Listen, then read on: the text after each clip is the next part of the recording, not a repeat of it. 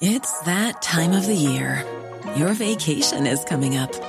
You can already hear the beach waves, feel the warm breeze, relax, and think about work.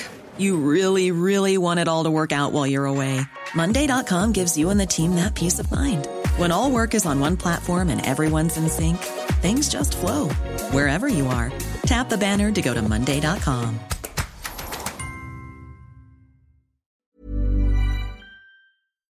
intempestiva porque Sí. al momento, pues no acabamos de entender qué gana CFE si de todas maneras toda la energía que ya se producía en las 13 plantas de las 17 que les conté, en las 13 plantas, 10 van a ser justamente de estas de ciclo combinado, pues no queda claro, eh, pues, ¿qué va a ganar CFE? Porque al final del día, CFE ya era quien compraba prácticamente toda la energía que producían eh, estas eh, 10 de las 13 plantas. Ahora, hay tres plantas que adicionalmente van a pasar a manos, digamos, de quien las compre, en este caso, pues este vehículo por parte del gobierno mexicano que va a contar con financiamiento del FONADIN, que es este eh, pues fondo que depende de Banobras y que al final del día pues es parte del Estado mexicano. Bueno, pues a través de Fonadin se va a financiar la mitad de la transacción. La otra mitad muy probablemente se ponga eh, pues en el mercado, se financie a través de la emisión de deuda. Y todo esto está muy bien, pero si CFE, insisto, ya era eh, quien recibía la energía de esas 10 plantas, pues no tiene mucho sentido que ahora además el Estado mexicano compre los fierros, y no quiero decir con ello chatarra, sino los fierros con los que se produce esa energía, Patán. Y punto número tres, bueno, ¿qué, qué, qué sí es el lado amable de esto? Pues mira, no se disminuye la cantidad de energía que está en el mercado. Eh, es muy probable que, dado que estas plantas son un poco más nuevas y más eficientes que el resto de las plantas que tiene CFE, pues un poquito más barato producirla, obviamente sujeto a que sea bien administrado, bien operado, eh, bien ejercido y demás. Y pues eso podría, y digo podría en el hipotético, porque todavía todo eso no lo sabemos, podría abrir el mercado a que más empresas privadas se metieran a la parte de energías renovables, que es realmente pues quien produce energía renovable al día de hoy en México, ciertamente no es CFE, sino so- es el sector privado. Del lado negativo, pues muy mal mensaje que en el anuncio se hable de nacionalización, Ah, nueva nacionalización. Eso me parece que es un escándalo porque de entrada a todo el sistema financiero pues le empezaron a temblar los bigotes porque entre que se definía todo esto que te estoy contando y el anuncio pasaron dos semanas prácticamente y en el anuncio decir nacionalización pues implica llegar y que el Estado mexicano diga esta planta es mía y te voy a pagar lo que yo considere conforme a las normas y las reglas que más, pero no te estoy consultando si la quieres vender. Aquí no, aquí fue un acuerdo mercantil. Entonces, sí llama la atención que use la palabra nacionalización, porque más no lo usó una vez, lo ha usado un par de veces. Sí. Dice que es la nueva nacionalización, pero bueno, pues tendríamos que eh, también tomar con un grano de sal este tipo de expresiones por parte del señor presidente. Y bueno, pues eh, esperemos que no estemos dándonos en- un balazo en el pie en un momento donde todas las eh, inversiones que llegan reubicándose a partir de las cadenas productivas de Norteamérica, pues van a necesitar más energía eléctrica y aquí no estamos invirtiendo en generar más energía eléctrica, estamos trasladando que lo pague CFE a través de una empresa a que lo compre el Estado mexicano o lo administre eh, una empresa privada para venta del Estado mexicano con fondos del FONADIN para que al final pues no haya más eh, energía eléctrica, al menos en el, en el inmediato plazo. Parece ser una movida política donde lo único que se está haciendo es cumplir con eh, lo que se quería, se buscaba políticamente con la reforma eh, constitucional que no pasó, que es que CFE pues produzca, administre y sea la proveedora de más de la mitad del mercado de energía eléctrica, lo cual pues tiene además consideraciones eh, de competencia económica que ya veremos más adelante. Fíjate que, claro, y es que para el ciudadano de a pie, si me permites usar esta expresión, lo que, mm, lo que nos pone a temblar las piernas, más allá de que la inversión extranjera pues eh, empiece a dudar de nosotros, ¿verdad? Con estas cosas, es que pues todo quede en manos del licenciado Bartlett, querida Sofía. Es decir, eh, pues Iberdrola funciona hasta donde sabemos y la CFE, pues francamente, no funciona en términos económicos porque ha tenido pérdidas brutales.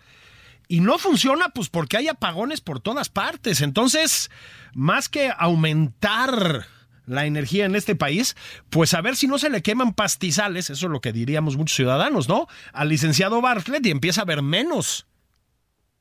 No, creo que tienes, tienes un punto importante. A ver, hay que recordar que según lo marca el texto constitucional, la CFE tiene el monopolio para la transmisión y la distribución. La transmisión es estos grandes cables que vemos de ciudad a ciudad, que son pues altísimos voltajes. La distribución es la que llega a las ciudades y son estos mallados, estos tejidos de cables que luego están medio desordenados también en las ciudades, pero al final del día ese es el monopolio de CFE y es un monopolio natural porque en la economía de redes, pues ni modo que todo el mundo llegue y ponga su red encima, es ineficiente, es caro y no. Bueno, ese es el mandato de CFE como monopolio. También puede producir energía eléctrica, pero ese, ese es un mercado que, digamos, es óptimo que, se, que tenga competencia porque la generación de energía está allá afuera, se produce con sol, en México hay mucho sol, se produce con viento, en México hay zonas donde hay mucho viento. Bueno, hay, hay muchas maneras de producir energía eléctrica y ahí quieres competencia. Entonces, pareciera que es un poco contradictorio que dice eh, el mensaje, por un lado, es, es una transacción mercantil, es un acto de compraventa entre privados, porque al final pues el vehículo eh, de fondo privado que va a acabar administrando esto, pues será privado, aunque cuente con recursos del Fideicomiso de la Infraestructura. Bueno, ese es otro tema. Pero, pero de fondo es, tienes una concentración ahorita en la generación de energía eléctrica en CFE, pasando del 39% del mercado al 55% del mercado, donde lo que está robusteciendo es el mensaje de eh, somos energéticamente autosuficientes. Eso voy a tomarlo también con un grano de sal, porque como te decía, la demanda por energía eléctrica crece más rápido que la economía y no estamos invirtiendo allí.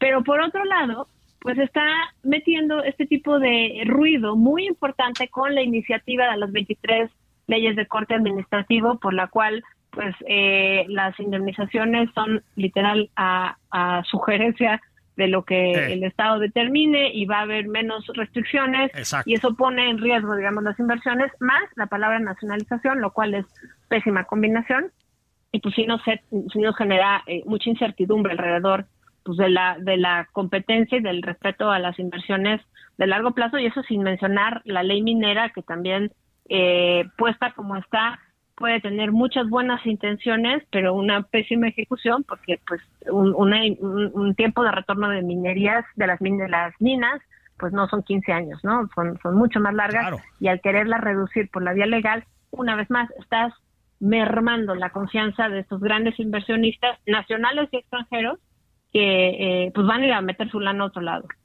Da la impresión, Sofía, de que son como una zanahoria y luego un golpazo, ¿no? Todo el tiempo. Es decir, este Tesla, el caso Tesla. El presidente levantó la voz, trató de mandarla ahí a Tabasco, no, me acuerdo a dónde la planta, es decir, de explicarle a, los dueños de Tesla lo que tenían que hacer. Bueno, acabó en Monterrey y entonces la festejaron con todo y etcétera, etcétera, etcétera. Pero luego viene esta especie como de... Cargada retórica estatista, no sé si estás de acuerdo, que uno no tiene claro hasta qué punto es eso, pura retórica, y hasta qué punto es una verdadera tendencia de este gobierno, esa idea como de que el PIB puede recaer básicamente en el Estado mexicano como ocurría hace muchas décadas, ¿no? Lo que es un hecho es que no es una buena señal hacia afuera, ¿no? Pues tampoco hacia adentro, o sea, yo creo que de verdad el, el tema de las inversiones pareciera que pensamos que, que son de, pues no sé, entes de otro planeta que, que determinan con base en criterios que nunca vamos a entender. Y me parece que es muy evidente porque además el sistema financiero, que es digamos el principal eh, indicador, porque es muy sensible cómo se mueven los mercados, en, en entender este tipo de señales, pues sigue diciendo en la encuesta del Banco de México mes tras mes que hay dos elementos de gobernabilidad que son los que más merman el crecimiento económico en México. El primero es la inseguridad, digamos, la falta de seguridad pública. Y dos, es la incertidumbre jurídica que merma el Estado de Derecho. Y esas dos son responsabilidad directa del Estado mexicano. Y yo creo que ahí nos está llegando mucha inversión extranjera directa que no vamos a saber capitalizar y que no estamos viendo que, por ejemplo, Iberdrola, a la par que anuncia la venta de sus activos, del 80% de sus activos en México, anuncia eh, una, una inversión muy importante por 5.300 millones de euros que al final del día acaba siendo como si eh, con esta transacción estuviéramos financiando pues por un lado las inversiones energías, de energías renovables en otras latitudes, no en México. Y número dos, pues todas las empresas, Shell, eh, Iberdrola y demás, tienen metas de descarbonización y lo que está pasando es que estamos ayudándole a través de comprar las plantas que más contaminan, Deer Park y en este caso el negocio de gas natural eh, de Iberdrola, digo de gas eh, operado por gas en México, pues acaba siendo ayudarle a estas empresas a que ellas alcancen sus metas de descarbonización a nivel global y no el Estado mexicano pensando en una estrategia a largo plazo de generar energía suficiente y limpia. Luego hay, hay un tema que me parece que sí tiene una conexión con esto, Sofía. Es decir, insisto, ¿no? Por un lado está esta especie como de pulsión estatista de, de nuestro presidente y de los suyos, ¿no? Em, y de Bartlett de una manera muy destacada, ¿no? Y luego por el otro lado está Segalmex, los robos de Delfina, etcétera, etcétera, etcétera. Es decir, hay, y hay que decirlo con todas sus letras, evidencias brutales de corrupción en la administración obradorista. También en las anteriores, pero en la obradorista definitivamente, ¿no? Esto va conectado, y para allá iba yo, pues con el tema del INAI se filtró eh, un audio, lo filtró Carlos Loret, lo, bueno, lo, difundió, se filtró y lo difundió Carlos Loret, en el que Adán Augusto le explica a los legisladores morenistas por qué al presidente le parece a toda madre que el INAI esté, pues básicamente colapsado. Híjole, eso tampoco es una buena señal ni para adentro ni para afuera, ¿no? No, definitivamente no. Y hemos venido además, eh, primero se empezó a filtrar en redes sociales hay cuenta el transitorio de una iniciativa donde decía que se iban a desaparecer pues un montón de pues, vaya órganos algunos descentralizados otros desconcentrados otros eh, entre otros ya sabes el INALI el eh, pues no sé el NAFIN y demás y luego el día de ayer se confirma según un, una entrevista que le hace el financiero a Ricardo Monreal que sí, que NAFIN desaparece junto con Notimex. Pero también eh, empezamos a ver que no hay una estrategia, digamos, para decir qué em, elementos del Estado mexicano ya instalados sirven. Por ejemplo, la Procuraduría de Defensa al Consumidor. Esta iniciativa que te estoy mencionando, al final yo no he visto quién la haya presentado. No está todavía en el CIL, no está en algún lugar, digamos, en Cámara de Diputados, entonces todavía sigue siendo como muy por encima pero va en el mismo sentido que me estás diciendo. Hay una intención, pareciera, de mermar los órganos de transparencia y de generación de certeza con una narrativa que además es justamente la contraria. En esta eh, otra iniciativa que sí se presentó, que sí es legítima, donde están queriendo eh, reformar 23 ordenamientos administrativos para el tema de no tener que pagar indemnizaciones o poder, digamos, hacer la gestión de eh, activos privados y pasarlos a, propiedad del Estado cuando así el Estado lo considere.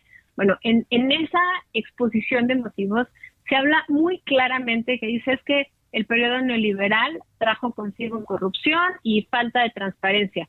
Luego hay como un brinco ideológico y decir, por lo tanto, hay que reformar todo para que el Estado mexicano sea más fuerte y tengamos más activos.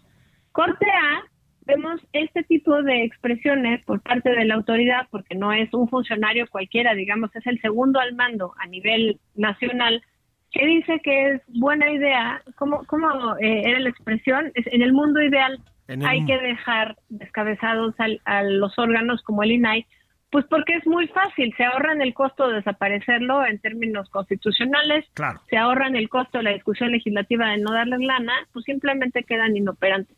Esa es una estrategia que hemos visto que ha eh, querido aplicarse en distintos órganos, incluyendo el INE, y bueno, pues creo que un poco la presión ciudadana, la presión mediática, por supuesto la presión desde fuera, ejercen eh, pues movimientos que acaban, al final se logra el nombramiento del INE, al final se logra el nombramiento del INAI con muchos tropiezos y resulta que pues a la mera hora no. Bueno, yo creo que el INAI sí es una fuente de certeza para la, para la ciudadanía, para los órganos internacionales, para los tratados comerciales. Vaya, es el más básico contrapeso de información pública tuya y mía de cómo se está gastando la lana que recibe el gobierno en 65% de nuestros impuestos, Patán.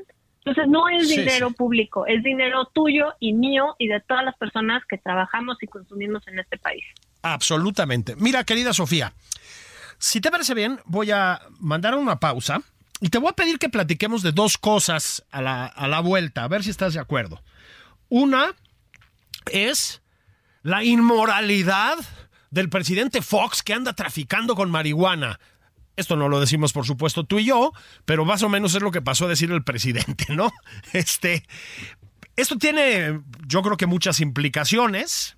Este, la industria canábica, como se le llama, es un tema bien importante. Por ejemplo, en los Estados Unidos, los temas de despenalización, uso medicinal de la marihuana, uso recreativo de la marihuana en México, sencillamente no terminan de avanzar y esto pues también tiene consecuencias en los bolsillos, ¿no?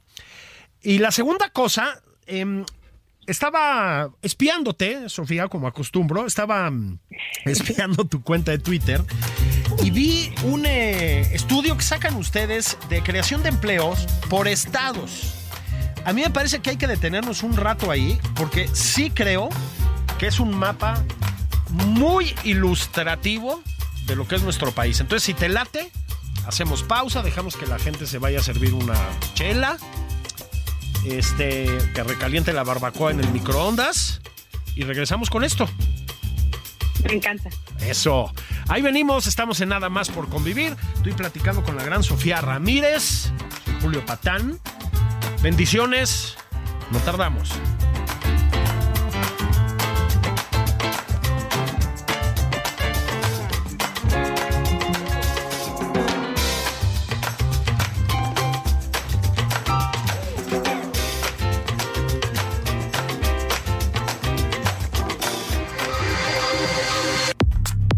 Esto es Nada más por convivir, una plática fuera de estereotipos con Juan Ignacio Zavala y Julio Patán.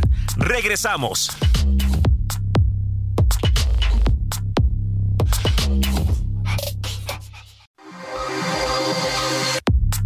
Ya estamos de regreso en Nada más por convivir. Aquí Juan Ignacio Zavala y Julio Patán. Hola, niñas y niños. Estamos de regreso nada más por convivir. ¿Cómo están las sobrinas y los sobrinos favoritos del tío Patán? Estoy platicando con Sofía Ramírez. Ya saben ustedes, la jefa sa, sa, sa, sa, sa, sa, sa. En México, ¿cómo vamos? This is Paige, the co-host of Giggly Squad, and I want to tell you about a company that I've been loving, Olive and June. Olive and June gives you everything that you need for a salon quality manicure in one box. And if you break it down, it really comes out to $2 a manicure, which is absolutely insane. It's also so easy to get salon worthy nails at home with Olive and June. The difference between how your nails used to look when you did them yourself and now with the Manny system is a complete game changer. The best thing about Olive and June too is it's a quick dry, dries in about one minute, lasts for five days, and full coverage in up to one to two coats. Visit oliveandjune.com slash perfect Manny 20 for 20% off your first system. That's oliveandjune.com slash perfect Manny 20 for 20% off your first system. Y en muchas otras cosas, pero eso ya se los contaré un día que tengamos tiempo. Este, estábamos platicando de eh, Iberdrola, eh, la, compra de plantas de Iberdrola a cargo del de Estado mexicano y de todas las ramificaciones, las implicaciones que esto tiene. Estuvimos platicando también sobre el INAI, el, órgano de transparencia que tan molesto ha sido para, la verdad, pues para el presidente López Obrador, no solo para él, eh, para, para, para muchos otros, pero desde luego para el presidente López Obrador, muchas de las, voy a usar un eufemismo muy de los medios, irregularidades que hemos detectado en esta administración, o sea, las pinches tranzas y la ineficiencia de esta administración han sido ventiladas por el INAI. El presidente lo quiere dejar descabezado. Y también me quiere dejar descabezado a mi expresidente Fox, querida Sofía. Estaba con su changarrito de cannabis el presidente Fox y se le fueron a la yugular. ¿Cómo la ves? A ver, no, changarrito siento que hay que definir bien. Eh, sí tenía un negocio legítimo, legal, bien estructurado pero pues hasta donde recuerdan como 63 licencias y hay una decena de, tiendas ya instaladas, o sea, no, changarrito, changarrito, pues, changarrito, no, eso es otra cosa, pero mira, creo que lo que estás queriendo poner sobre la mesa es, se vale que alguien que tiene los permisos eh, establecidos por la ley y las normas aplicables, que de buenas a primeras te quiten los permisos, suena de pésimo gusto, sobre todo en este entorno donde estamos hablando que lo que necesitamos es más inversión para ser más productivos, para crecer, para tener desarrollo, para que a las casas les vaya bien, a los hogares. Bueno, en ese contexto, empezar a decir, pues yo te di una licencia y ya que hiciste toda la inversión, te la quito, ahora multiplica eso por 63, pues acaba siendo realmente un problema, porque no estamos hablando, insisto, de un changarrito, estamos hablando de un negocio que está establecido en varias ciudades del país, donde eh, el argumento para, para sancionar desde el púlpito presidencial a, eh, de manera, digamos, mediática, no, no en, en los juzgados, a alguien que tiene este negocio, es decir, que es un negocio inmoral que debiera estar produciendo maíz o trigo o algún otro... Tener eh, fondas. Sí, sí, vaya, hoteles, yo qué sé, ¿no? Eh, creo que creo que ese reclamo es absolutamente improcedente. Hay un reclamo, sin embargo, que me parece interesante, pero no de la forma en la cual se está dando. El reclamo que me parece interesante, útil y que hay que llamar a la atención es que aparentemente, e insisto, aparentemente porque una vez más, si nos desaparece en el INAI, pues cómo vamos a ir a investigar si esto es real. Se supone que COFEPRIS dio estos eh, permisos de manera expedita al final del sexenio de Peña, ya al cuarto para el ratito. Según dichos del señor presidente, se los dieron en cuestión de días, pero eso no lo podemos saber si no hay nadie. pues sí, detalle no menor. Ahora, hay otro otro asuntillo aquí. Sí, yo por supuesto el changarrito lo decía irónicamente, pues es una, un negocio más que establecido y qué bueno que lo sea, sobre todo cuando te quitan la pensión como presidente, ¿no? Parece que tendríamos que vivir, pues bueno, tendrían que vivir los presidentes, no sé exactamente de qué. Pero más allá de eso, hay un... A ver, y más allá de la instrumentalización política del tema, que también es muy evidente, pues hay un tema de moralismo Sofía, que yo sí, la verdad, creo que ha bajado del presidente a pues a su gabinete, a los legisladores de Morena y etcétera. Eh, fíjate tú que hay una columna de Carlos Puch, al que le mandamos abrazos y besos desde aquí, en la que nos recuerda que pues uno de los eh, aspectos centrales, digamos, del programa de gobierno de la Cuarta Transformación era la... Mm, despenalización de las drogas. Esto tiene que ver también con que pues, sustancias como el cannabis pues, puedan ser comercializadas a la manera tal vez de los gringos, por ejemplo, donde se ha vuelto además una industria muy redituable. Pero hay más cosas, ¿no? Por ejemplo, ¿qué te parece la andanada contra el fentanilo? No me refiero al tráfico de fentanilo, sino del fentanilo en sus usos médicos sí hay un componente moralista en todo esto, ¿no te parece? No, a mí lo que me preocupa, a ver, sí, la respuesta es sí. ¿En qué lo notamos? Bueno, pues hay una cartilla moral editada por el gobierno, ¿no? Pues sí. Eh, el Plan Nacional de Desarrollo trae muchas buenas intenciones sustentadas sobre pues una visión moral del mundo de la vida, en vez de métricas de lo que funciona y lo que no funciona. Bueno, sí, claramente a eso estábamos eh, suscritos desde 2018, pero aquí creo que hay un tema que confluye, por un lado, la, la seguridad nacional y por otro lado, la conveniencia. La seguridad nacional, porque por supuesto, si tú dedicas tus batallas a combatir eh, de manera muy clara, eh, frontal y, no frontal, la cannabis y el uso canábico para eh, efectos lúdicos y el consumo de marihuana, estás pues enfocando tus baterías en el enemigo equivocado. De acuerdo. hasta donde yo sé, nadie se ha muerto de un pasón de marihuana, lo que pasa es que te quedas dormido y ya, ¿no? Pero si te mueres de un pasón de fentanilo con más de dos miligramos. ¿Cuál es el problema?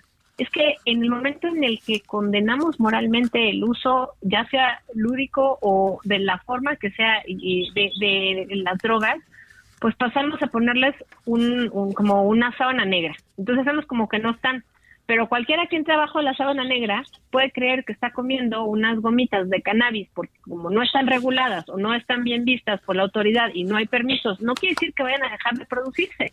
Quiere decir que van a dejar de tener regulación, vas a tener una pérdida de visibilidad de quién las está produciendo y bajo qué procesos. Y si esas gomitas acaban con un miligramo de fentanilo, tienes un problema de seguridad nacional, de salubridad y, por supuesto, de eh, capacidad de supervisión del Estado mexicano. Y estamos hablando de un tema que lleva 30 años sobre eh, la discusión pública. Hace 30 años no teníamos este nivel de aceptación que hoy día sí se tiene del uso lúdico de la marihuana a nivel eh, pues ciudadanía, ¿no? O sea, la gente no cree eh, en gran proporción que sea ya algo malo que se regule, al contrario, más del 40% cree que es una buena idea que se regule y que se operen estos permisos. Entonces es por favor, o sea, empecemos a enfocarnos en lo que es importante y en lo que es urgente, pues como ponerle vacunas a los niños, como eh, prevenir el consumo de drogas, pues que no están reguladas, de empezar a hacer que la gente pueda sentirse tranquila caminando en la calle. Yo vivo afortunadamente en una zona, en un barrio, pues donde huele marihuana día y noche y es de las zonas más seguras de la ciudad. Entonces, perdón, creo que el problema no está en la marihuana, el problema sí está en querer moralizar eh, algo que es un efecto del mercado. Está ahí y más bien hay que decidir a qué le vamos a poner atención, a qué, dónde vamos a gastar nuestro dinero, las baterías y, y, y en el tema del fentanilo, en el tema del fentanilo, no asumir que en México se compactan las pastillas con los insumos que vengan de Asia, es tanto como decir, no, pues no, o sea, eh, no, me, me, me, chocaron, no, no choqué yo, me chocaron. Estás eludiendo toda tu responsabilidad respecto a un tema que sí está matando gente en México, no solo en Estados Unidos, solo que en México pues no tenemos estadísticas, ¿verdad? En Estados Unidos sabemos que son los cientos de miles de personas, jóvenes norteamericanos y mexicanos del otro lado de la frontera que se están muriendo, cayendo como moscas por el uso de fentanilo, que muchas veces ni siquiera saben que están consumiendo, eh, digamos, como parte del consumo de otras drogas, pero de este lado de la frontera también tenemos ese problema, sobre todo en el norte del país, y no estamos hablando suficiente de ellos, Patán. Sí, absoluta, absolutamente. Súmale, ya casi para terminar con este tema, em, otros actos de moralina sin ningún fundamento científico además, como por ejemplo los, los este, em, edictos casi de tipo religioso contra el cigarrillo electrónico, los vapeadores y todas estas cosas, ¿no? Lo que en el mundo es una tendencia creciente, digamos. Aquí otra vez se ve Digo, aparte que le meten un golpe a la industria tabacalera, que también provoca, digo, trae empleos y todo lo demás. Aparte de todo eso, pues es como, pues de nuevo, moralizar un problema de salud, un asunto de salud, ¿no? No, totalmente. El problema de salud, y te digo, de uso de los recursos para el tema de seguridad, y además COFEPRIS necesita ahorita empezar a enfocarse si usamos o no glifosato, glifosato o glifosato o, si el maíz transgénico es bueno o no, porque hay que justificarlo en el panel del TEMEC que se nos viene de manera inminente, porque así lo determinó además el acuerdo del señor presidente. Pongamos las baterías de COFEPRIS en un tema y no en empezar a ver si le retiramos los permisos al señor presidente, expresidente Fox en, un tema que pareciera ser sumamente intrascendente en este momento y que si se hay, si hubo actos de corrupción o de favoritismo y eso implica una revisión de los contratos, pues que nos instale un INAI que nos permite revisar eso a la sociedad civil, a los periodistas y bueno, pues ya después de eso vemos si seguimos hablando del expresidente Fox o mejor nos ponemos las pilas con el fentanilo y la relación bilateral que está ahorita pues empezando a tensarse una vez más. Sí, y, muy gravemente, ¿no? Bueno, vamos a dejar de, hablar de sustancias psicoactivas. Digo, no tenemos nada contra las sustancias psicoactivas, todo lo contrario, pero me parece, querida, que sí hay que acercarse a esto. Ya te lo decía, yo te estaba espiando en tu cuenta de, de Twitter y Pues México, como vamos, que ya les digo, Sofía está ahí, la cabeza de esta institución, este, nos trae un semáforo del empleo, ¿no? un semáforo del empleo, pues, como debe ser, atomizado, dividido por estados. Y por eso me quería yo detener en este asunto. Te voy a hacer primero esta pregunta. En efecto, ha habido un repunte de la creación de empleos en el país importante este año, ¿no? Muy importante. Eh, digamos, que te cuente? sí, por favor. O sea, más, digamos, está, hay esta especie de impas que es la, la, pandemia, deberíamos contrastarlo con esos números, pero también con los previos a lo mejor. ¿Qué es lo que ha sucedido en 2023?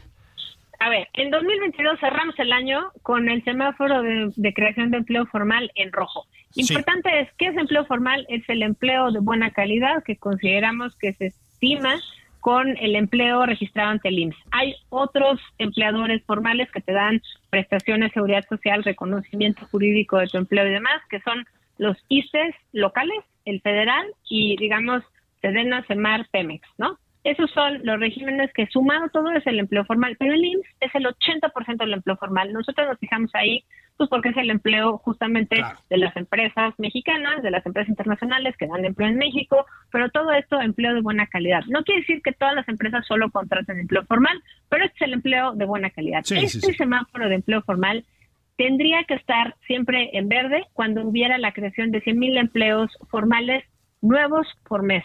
¿Qué pasó al cierre del año pasado? Pues cerramos con una contracción importante de más de 320 mil puestos de empleo en los últimos tres meses del año, lo cual pues, nos dio para abajo porque el año pasado venía la creación de empleo muy bien. Cerramos en por arriba de 750 mil empleos eh, creados en el año, muy por debajo de la meta, pero bueno, con eso cerramos el año. Este año empezamos el primer trimestre con un eh, enero, febrero y marzo que suman 423 mil puestos de trabajo creados durante estos primeros tres meses, que sin duda son una gran noticia para los hogares mexicanos. Ojo aquí, no quiere decir tampoco que todos sean bien pagados ni que todos, eh, digamos, alcancen para vivir, pero por lo pronto ya tienen seguridad social, eh, acceso a los servicios que puede otorgar el IMSS y bueno, pues un reconocimiento que hace que te paguen las vacaciones, aguinaldo y demás. ¿Cuál es el problema generalmente? Que no se crean eh, suficientes empleos para mujeres.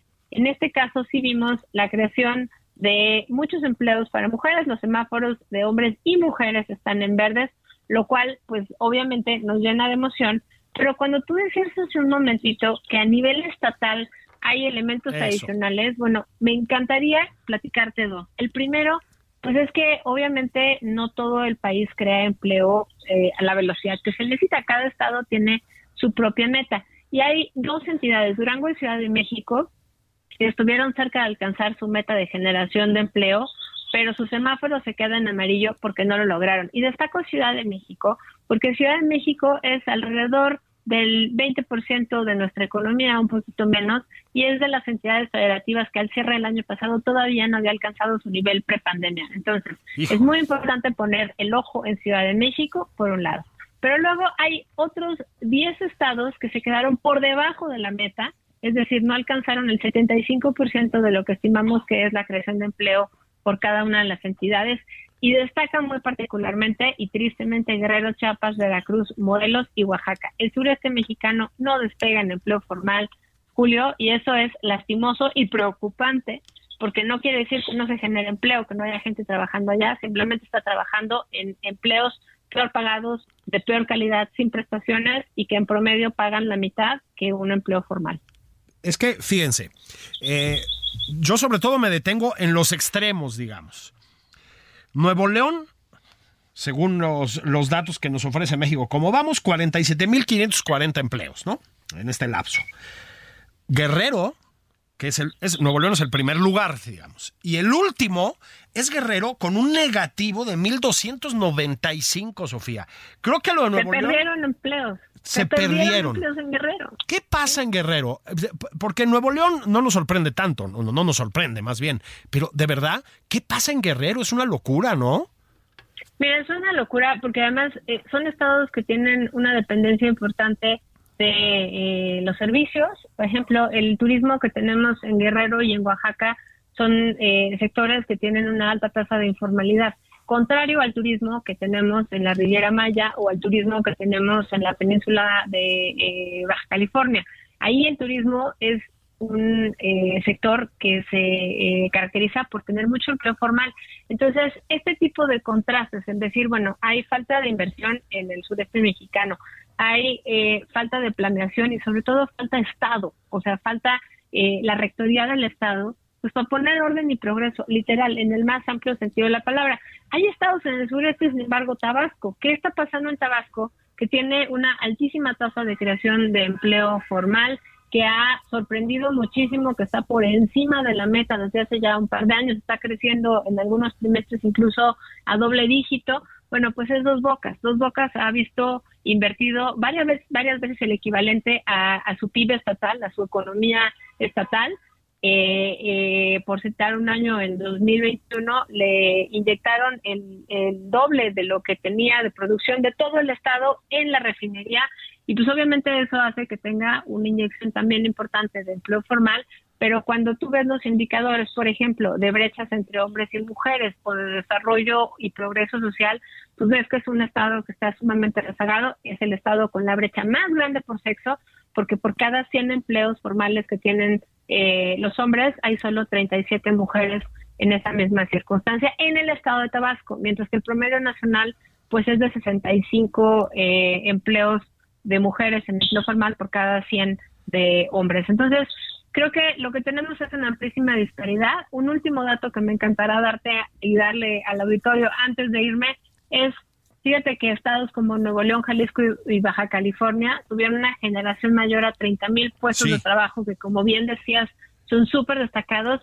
Y ahí no hay casualidad, es donde vemos que hubo la mayor cantidad de inversión por New Shoring el año pasado. Es, uno, es, es, es una cosa de, de suma de dos. When you make decisions for your company, you look for the no-brainers. If you have a lot of mailing to do, stamps.com is the ultimate no brainer. Use the stamps.com mobile app to mail everything you need to keep your business running with up to 89% off USPS and UPS. Make the same no brainer decision as over 1 million other businesses with stamps.com. Use code PROGRAM for a special offer. That's stamps.com code PROGRAM.